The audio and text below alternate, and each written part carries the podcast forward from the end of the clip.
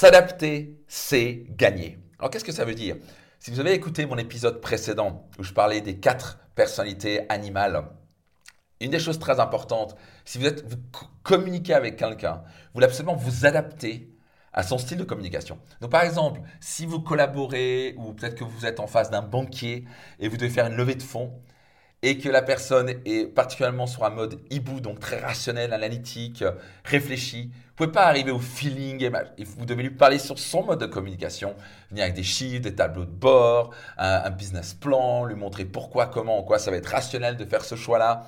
Si vous arrivez juste au feeling, ça va pas le faire. Vous me suivez Si vous avez un, par exemple, un perroquet en face de vous, vous avez intérêt à avoir des slides qui sont plein de couleurs, qui font des wow, qui font des effets, et que ce soit fun, et que vous racontez du storytelling, voire vous toucher. Vous devez vous adapter. Et donc, par exemple, ça, on peut même avoir, par exemple, ses propres enfants. par exemple, on accompagne J'accompagne plus de 150 personnes dans ma carrière, qui sont entrepreneurs, leaders, etc. Parfois, on va parler bien sûr d'éducation, on se retrouve au séminaire Destination Réussite. Et certains vont dire, ah mon Dieu, j'ai des conflits avec mes enfants. Avec un, ça se passe super bien, et avec l'autre, ça, se passe pas bien. Mais en général, parce qu'on n'a pas appris à s'adapter. La personne n'a pas appris à s'adapter à l'un de ses enfants. Peut-être que le mode de communication avec ses enfants, ça se passe très bien, mais l'autre, ça lui renvoie constamment, il a du mal à communiquer avec lui. Donc la grande clé, c'est au lieu de vouloir changer l'autre, parce que le premier réflexe, c'est vouloir changer l'autre. On veut changer son collaborateur, changer ses parents, changer le président, changer ses enfants. Ça va pas marcher. On ne peut pas changer les gens particulièrement leur caractère profond, ils vont pas changer. Ils ont un mode, de communication et un mode de fonctionnement que vous pouvez pas changer. C'est la nature. C'est comme essayer de demander à un aigle de ramper. Non, ça va pas marcher. Un aigle ne peut pas ramper. Un aigle peut s'envoler, il peut marcher éventuellement, mais il peut pas ramper. Par contre, un serpent peut ramper, mais tu lui demandes de s'envoler, il va pas y arriver.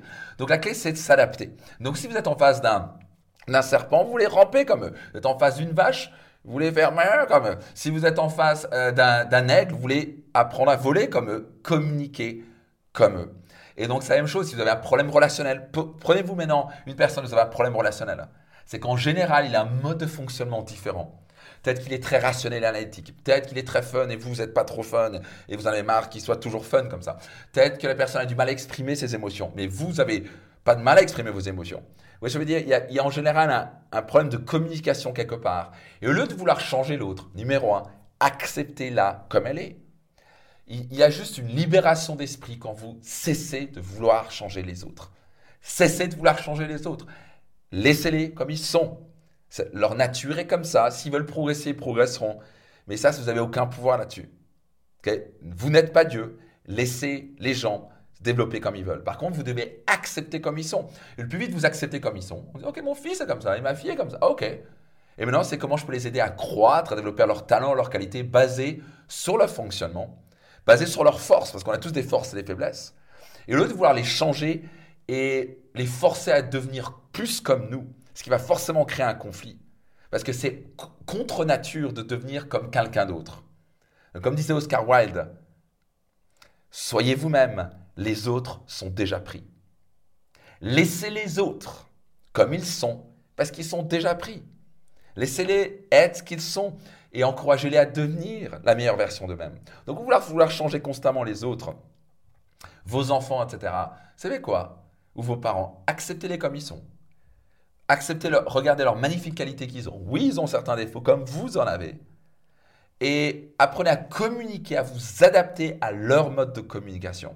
C'est quelqu'un de rationnel, mettez-vous sur un mode rationnel. C'est quelqu'un d'émotionnel, communiquez sur le mode émotionnel. C'est quelqu'un qui est fun, mettez-vous en fun. Vous allez synchroniser avec eux. Ça va créer un lien de confiance. C'est une forme de respect. Parce que quand vous connectez avec eux, c'est une forme de respect. Vous dites, je comprends ton monde, je respecte et je fais un effort c'est de l'empathie. Je fais un effort pour rentrer sur ton mode de communication, sur ton mode de fonctionnement. Et quand la personne sent que vous faites un effort de communiquer comme elle, vous savez quoi? Elle va vous apprécier, elle va être beaucoup plus heureuse, vous allez créer un lien de confiance beaucoup plus fort, il y aura du respect et même de l'amour qui va s'installer et vos relations vont s'améliorer comme vous n'avez même pas idée. Donc, cessez de vouloir changer les autres, acceptez-les comme ils sont, adaptez-vous sur leur mode de communication parce que s'adapter, c'est gagner.